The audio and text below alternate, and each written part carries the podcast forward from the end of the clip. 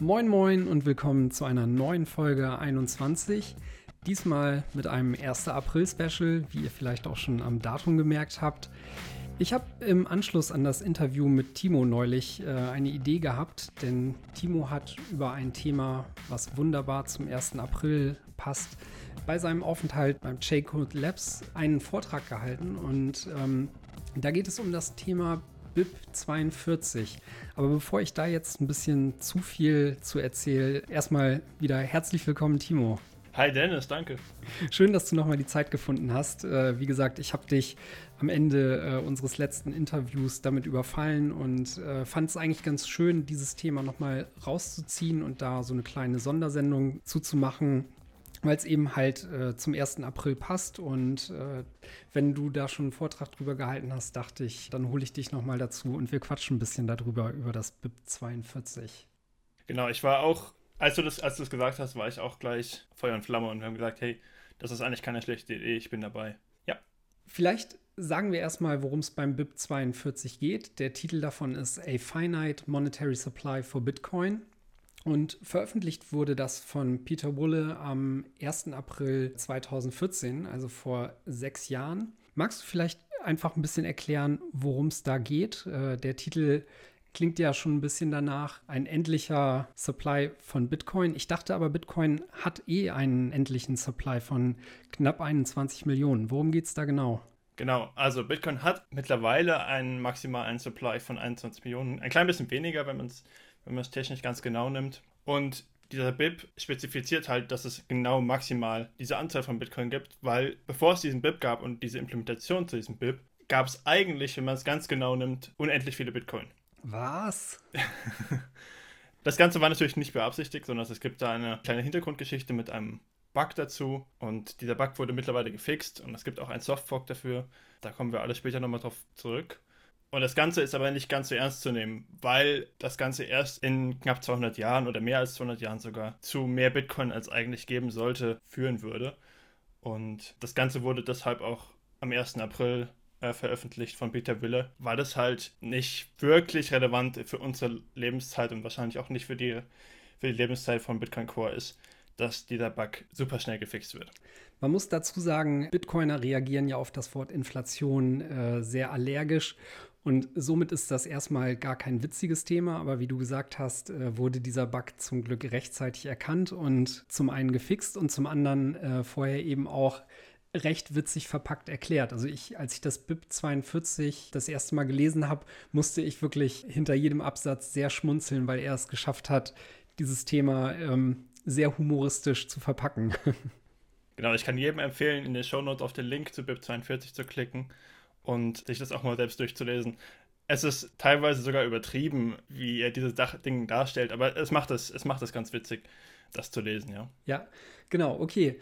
Vielleicht sprechen wir dann am besten direkt mal drüber, worum geht's. Du hast eben schon so ein bisschen äh, davon erzählt, aber lass uns mal gleich einsteigen und gucken, worum geht's genau.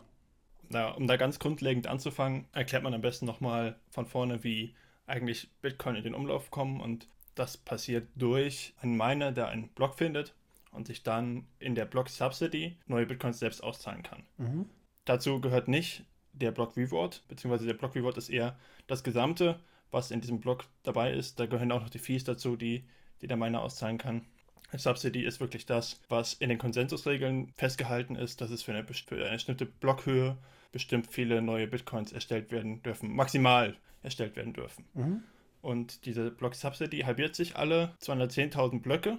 Ähm, und das sind ungefähr, das ist ungefähr alle vier Jahre. Und daraus resultieren so, sogenannte Block Subsidy Errors. Eine, eine Ära ist eine Zeit, die ungefähr in diese vier, vier Jahre lang ist. Und in dieser Zeit bleibt auch die Menge, die Anzahl an Bitcoin, die ausgezahlt werden kann, gleich. Die erste Ära fing in 2009 natürlich mit dem Genesis-Block an und ging ungefähr bis Ende November 2012. Und in dieser Ära konnten 50 Bitcoin maximal ausgezahlt werden pro Block. Die zweite Ära fing dann direkt anschließend an und ging bis Juli 2016. Dort konnten 25 Bitcoin ausgezahlt werden. Dann in der dritten Ära, in der wir uns immer noch befinden, von Juli 2016 ähm, können 12,5 Bitcoin ausgezahlt werden.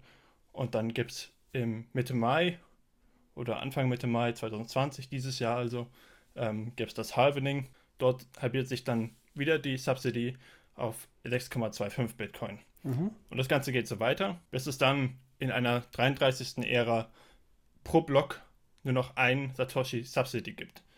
Und ähm, vier Jahre später ähm, halbiert sich das dann erneut, beziehungsweise es wird einfach auf 0 Satoshi herabgesetzt. Das ist dann in der 34. Ära. Also es gibt keinen neuen Block Subsidy ähm, Reward mehr für die Miner. Ähm, das Ganze ist aber erst in 2140. Also ist das noch, noch eine sehr lange Zeit bis dorthin, ja. Genau, wahrscheinlich werden wir das nicht mehr erleben. Mal sehen, vielleicht doch. ich, ich gehe davon aus, dass wir es, ja, wer weiß. Und genau ab da wird es jetzt quasi spannend, äh, denn wenn ich das richtig verstanden habe, dann geht es genau darum, was passiert jetzt, wenn danach nochmal ein Halving stattfindet, ne? Fast, ja. Dazu wird es hier jetzt ein bisschen technischer. Und zwar spreche ich über ähm, die Implementation von Bitcoin. Heutzutage ist es Bitcoin Core. Es hieß damals aber noch anders. Also das, was Satoshi damals programmiert hat, ähm, was jetzt übernommen wurde und weiter daran gearbeitet wurde. In dieser originalen Implementation von Satoshi gibt es eine Funktion, die ist die Subsidy-Funktion und die nimmt als Eingabe eben, eben die Blockheit, die aktuelle Blockheit, um auszurechnen, wie viel darf ein Miner maximal neue Bitcoin erschaffen.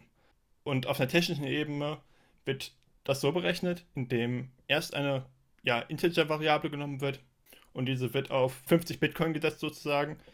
Und das Besondere daran ist, dass es eine 64-Bit-Variable ist. Das wird gleich nochmal relevant. Und dann wird die aktuelle Subsidy-Ära ausgerechnet, also wir sind momentan in der dritten Ära. Das wird ausgerechnet, indem die Blockheit durch dieses Halvening-Intervall von 210.000 Blöcke äh, geteilt wird. Mhm. Und dann gibt es ein sogenanntes Right-Shift, ein Bitwise-Right-Shift, in dem die Subsidy um die Subsidy-Error-Right geschiftet wird. Das ist jetzt sehr technisch. Wenn man vielleicht in der Informatik nicht ganz bewandt ist, dann versteht man das nicht. Ein Right-Shift heißt ungefähr, dass für jedes Bit, um das wir shiften, die Ära, äh, die Subsidy halbiert wird. Das heißt, für jede, für jede, jede Ära halbieren wir das Ganze. Das ist eine, ja, eine sehr elegante Weise, um das Ganze zu berechnen. Und genau an der Stelle äh, befindet sich ja der Bug, den Peter Wulle gefixt hat, ne? Ob es wirklich Peter Willy war, der den Bug entdeckt hat oder gefixt hat, ist mir nicht ganz bewusst. Ich, es könnte auch gut sein, dass es jemand anders war, ähm, aber Peter Willy hat wirklich diesen, diesen Bild geschrieben und hat auch ähm, wahrscheinlich mit beigetragen zu der Implementation dieser Bug ist, sehr versteckt in dieser Implementation. Die Implementation ist auch so weit korrekt, dass es in der 43. Ära wirklich eine ähm, Subsidy von 0 Satoshi gibt. Das heißt, man wird ihn gar nicht erst wirklich entdecken. Auch im Jahre 2140 wird man den Bug noch nicht entdecken oder wird er noch nicht keine Auswirkungen haben. Und auch wenn wir, wenn wir sagen in Ära 50, dann haben wir immer noch korrekterweise eine, eine Subsidy von, von 0 Satoshi.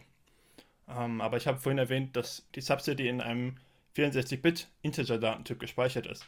Und jetzt ist es so, dass in C++, also in der Programmiersprache, in der die Bitcoin-Implementierung geschrieben ist, ein Shift eines n-Bit-Datentyps um n oder mehr Bit in sogenanntem undefinierten Verhalten resultiert. Und das heißt, es ist nicht ganz klar, dass auf allen Architekturen und Plattformen, auf allen Rechnern ähm, das gleiche Verhalten in der in diesem in dieser Berechnung entsteht. Mhm. Und da ist das Problem, eigentlich ist Bitcoin so konsensusrelevant, also diese, vor allem auch diese Funktion ist so konsensusrelevant, dass da eigentlich kein Fehler drin sein sollte.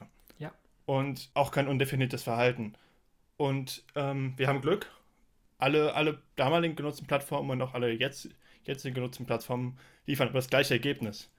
Nur leider ist das Ergebnis von diesem undefinierten Verhalten ist sehr problematisch. Und zwar fängt nach 64 Halvenings der Subsidy Cycle wieder von vorne an. Das heißt, in der 65. Ära haben wir wieder 50 Bitcoin. Das ist natürlich jetzt erst im Jahr 2262, aber prinzipiell ist da auf lange Sicht gesehen der Supply von Bitcoin nicht limitiert. Ähm, und das wird auch so weitergehen. Also in der 66. Ära werden es wieder 25 Bitcoin, die pro Block erschaffen werden können da geht das Ganze dann quasi wieder von vorne los. Und wenn man sich das in so einem Graph angucken würde, dann würde das aussehen wie so eine Treppe, die mit jeder 64. Ära quasi neu beginnt, ne? Ganz genau. Also eine Treppe, die oben beginnt, jedes Jahr oder jede vier Jahre natürlich, jedes, jede Ära sich halbiert und wieder nach unten geht, dann für, für einige Jahre flach ist und sich dann ja, wieder neu beginnt. Also auf unendliche Zeit gesehen gibt es unendlich viele Bitcoins, so, so gesehen. Mhm. Und das wollte man natürlich irgendwie vermeiden. Aber man hat auch gemerkt, okay, wenn das natürlich erst im Jahr 2262 ist, ist es nicht so ganz so kritisch. Bitcoin Core wird es wahrscheinlich bis dahin nicht mehr geben. Trotzdem haben wir im Bitcoin Core mit der Pull Request 3842 eine Implementierung für einen Fix von, also für BIP42 gehabt. Ähm, ich glaube, das war sogar nicht mal von, von Peter Willey selbst, sondern von einem dritten, wirklich sozusagen ein No-Name. Ich hoffe, ich, ich sage jetzt nichts Falsches, aber dieser Fix fügt einfach einen Check hinzu und schaut, ob, ob wir in Ära 64 sind oder größer. Und falls ja, dann geben wir einfach eine Subsidy von 0 zurück und machen da auch keine weiteren Right-Shifts, ähm, die uns dann in irgendwie undefiniertes Verhalten führen oder sowas.